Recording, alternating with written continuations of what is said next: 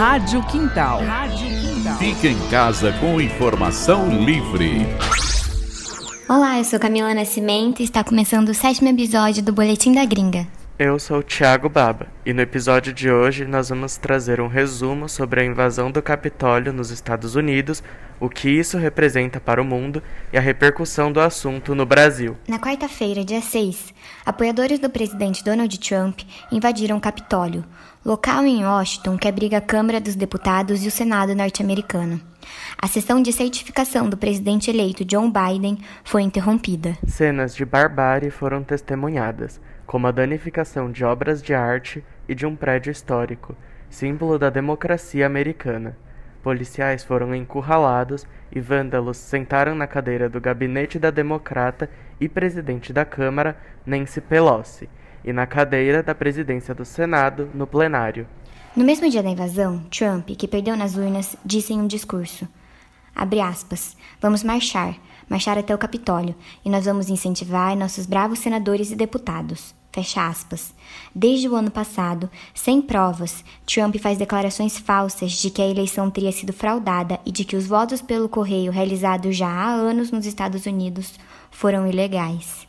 Antes do ataque, também havia saído o resultado das eleições no Senado do estado da Geórgia, tradicionalmente conservador, mas que foi decisivo para a vitória de Biden. Rafael Warnock, primeiro negro eleito para o Senado pela Geórgia, e John Ossoff venceram os candidatos republicanos, dando maioria ao partido de Biden nas duas casas do legislativo, contando com a sua vice, Kamala Harris, que tem direito de voto no Senado. A sessão foi retomada após a retirada dos invasores e a vitória foi dada a John Biden. Durante o ato, considerado uma tentativa de golpe de Trump, terrorismo doméstico e o maior ataque à democracia americana em seus mais de 200 anos de história, cinco pessoas morreram, entre elas um policial. Após o ataque, a Casa Branca prometeu uma transição ordeira e Trump finalmente mudou parcialmente o tom e disse que esse foi um ataque odioso e pediu cura e reconciliação, apesar de, durante o ataque, ter feito um pronunciamento superficial que pedia lei e ordem. Porém, dava mais combustível à multidão e insistia no discurso de roubo nas eleições. Uma onda de demissões foi gerada dentro do governo. Três delas ocupavam cargos importantes e eram grandes defensores de Trump. A maioria dos políticos nos Estados Unidos condenaram o ato, inclusive colegas de partido de Trump, como Arnold Schwarzenegger, ator e ex-governador da Califórnia, que comparou a invasão do Capitólio à violência nazista. O ex-presidente George Bush disse, aspas, é assim que os resultados das eleições são disputados em uma república de bananas, não em nossa república democrática, fecha aspas. Também fizeram críticas a Trump e à invasão Mitt Romney, senador de Utah e candidato republicano à presidência em 2012, além de outros congressistas do partido. Brian Fitzpatrick, republicano da Pensilvânia e ex-agente do FBI, Jim Mattis, ex-secretário de Defesa, Anthony Scaramucci, ex-diretor de comunicação da Casa Branca, são mais figuras que ficaram contra Donald Trump. O ex-presidente democrata Barack Obama afirmou que, abre aspas, a história se lembrará corretamente da violência de hoje no Capitólio, incitada por um presidente em exercício que continuou a mentir sem base sobre o resultado de uma eleição legal, em um momento de grande desonra e vergonha para nossa nação. Fecha aspas. Já Joe Biden, presidente eleito, disse enquanto o ato acontecia que esse era um, abre aspas, ataque à democracia, aos representantes do povo e à lei, como nunca antes visto nos tempos modernos. Fecha aspas e acrescentou que, abre aspas, hoje é um lembrete doloroso de que a democracia é frágil, fecha aspas, e afirmou também que a cena de caos no Capitólio não representa a América. O FBI investiga 160 casos ligados à invasão. Até domingo, mais de 90 pessoas já haviam sido presas. Empresas também tomaram atitudes. Na segunda-feira, a PayPal bloqueou o site de financiamento coletivo GiveSend2Go, devido à plataforma ter ajudado a arrecadar fundos para um evento em Washington que resultou na invasão do Capitólio. Depois do ataque incitado por Trump, mais de 10 redes sociais baniram o presidente e seus apoiadores, entre elas o Facebook, o Twitter e o Instagram. O YouTube suspendeu o canal do presidente por até sete dias. As empresas também têm congelado doações políticas de seus apoiadores. Com isso, essas pessoas migraram para a rede social conservadora Parler, mas Google, Apple e Amazon baniram o aplicativo.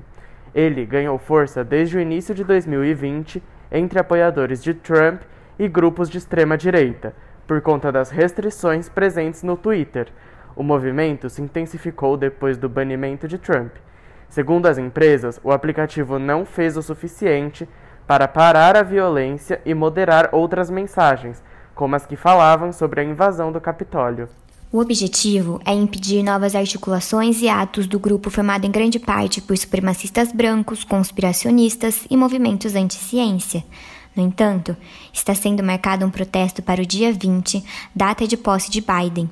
O FBI já fez alertas quanto à organização de atos armados nesse dia. Nancy Pelosi, democrata presidente da Câmara dos Deputados, quer pôr fim ao mandato de Trump, mesmo a posse de Biden estando a poucos dias de acontecer.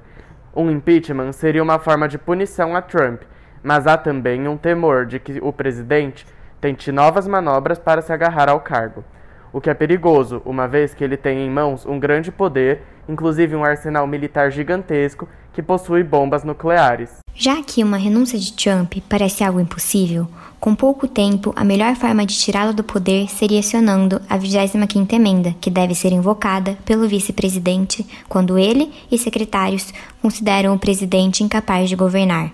Mas Mike Pence, vice de Trump, rejeitou a ação e pediu à Câmara dos Estados Unidos que evite ações que dividam o país. Sobre a articulação democrata para o impeachment, Trump disse, abre aspas, haver muita raiva, fecha aspas. Com o Partido Republicano rachado e fragilizado, não deve ser mobilizada uma defesa efetiva a Trump.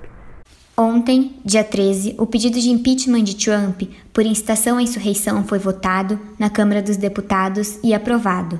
Trump deve continuar no cargo até o fim de seu mandato, pois é necessária a aprovação do Senado para que o seu afastamento seja de fato confirmado. Todos os 222 deputados democratas votaram a favor do afastamento de Trump. Dentre os republicanos, 10 dos 211 parlamentares votaram pelo impeachment. O placar final ficou 232 a 197, com quatro abstenções republicanas. Apesar da maioria dos senadores do Partido Republicano terem repudiado Trump e alguns até terem dito que querem o seu impeachment, não há como saber se pelo menos dois terços do Senado, ainda de maioria republicana, votará a favor do impeachment. Se o afastamento for aprovado também no Senado, mesmo após o término do mandato, Trump pode perder seus direitos políticos. Em um artigo de impeachment é citada a 14ª emenda constitucional que proíbe qualquer pessoa que tenha se envolvido em uma insurreição ou rebelião contra os Estados Unidos de exercer qualquer cargo.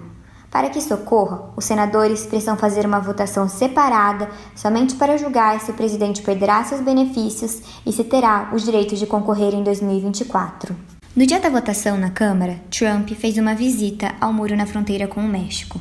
Trabalhando em uma imagem menos agressiva, ele pediu paz e calma, mas não assumiu responsabilidade na invasão e reforçou que seu discurso foi adequado. Outro ponto muito importante a ser destacado é a ação das forças de segurança durante a invasão. A polícia do Capitólio rejeitou ajuda federal três dias antes da invasão. O Departamento de Justiça dos Estados Unidos se dispôs a conceder agentes da FBI e o Pentágono ofereceu a Guarda Nacional para proteger a sede do Congresso americano, segundo o Associated Press. Mas a Guarda Nacional, da qual Trump é chefe, demorou muito tempo para chegar até o local, dada a urgência da situação.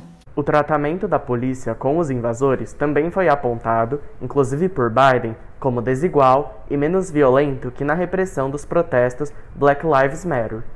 Os policiais estavam menos armados e equipados, além de mais dispostos a tentar o diálogo. Em junho, por exemplo, durante os protestos do Black Lives Matter, manifestantes se reuniram em frente à Casa Branca, mas não tentaram superar as barreiras de segurança.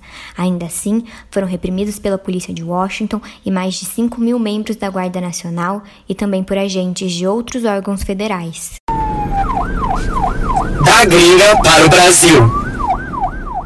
Esse acontecimento histórico e trágico gera efeitos no mundo inteiro. Afinal, a maior superpotência do mundo, que se diz defensora da democracia, teve uma invasão ao centro do legislativo do seu país, instigada pelo próprio presidente.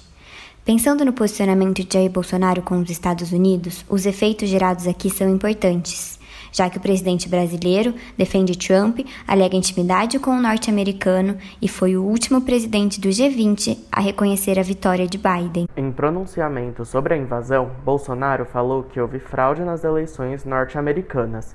Segundo ele, abre aspas, houve gente que votou três, quatro vezes.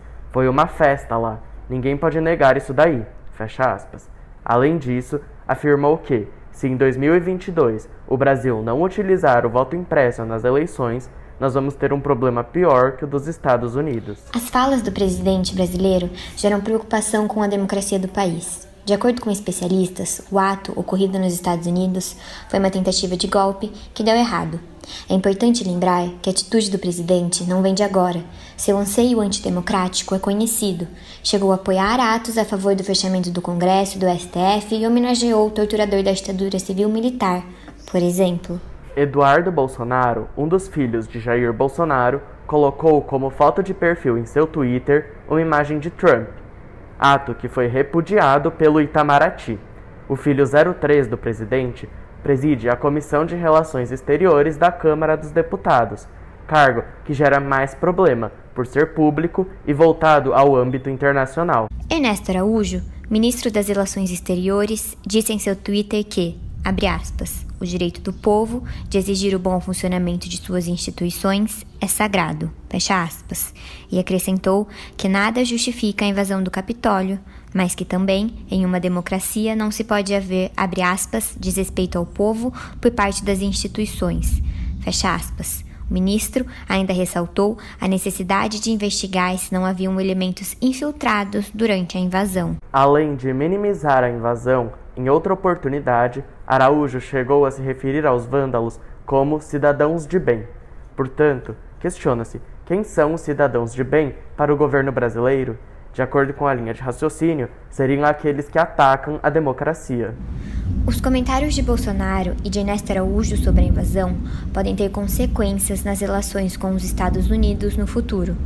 Haja vista que Biden, adversário político de Trump, é quem tomará posse em breve, trazendo propostas e posicionamentos opostos. Depois de banido de várias redes sociais, Trump acenou para que seus seguidores fizessem uma migração para outras mídias.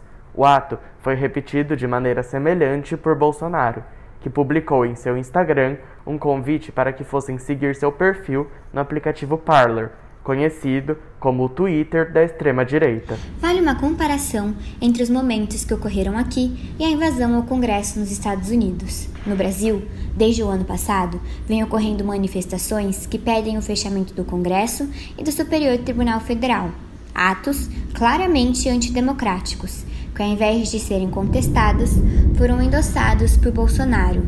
Alguns deles até chegaram a ter a sua participação. Pressões e atos antidemocráticos contra a república mais famosa e fortalecida do mundo podem legitimar movimentos semelhantes aqui no Brasil, onde o presidente demonstra um alinhamento ideológico com Donald Trump e já fez ameaças de mesmo tom e conteúdo.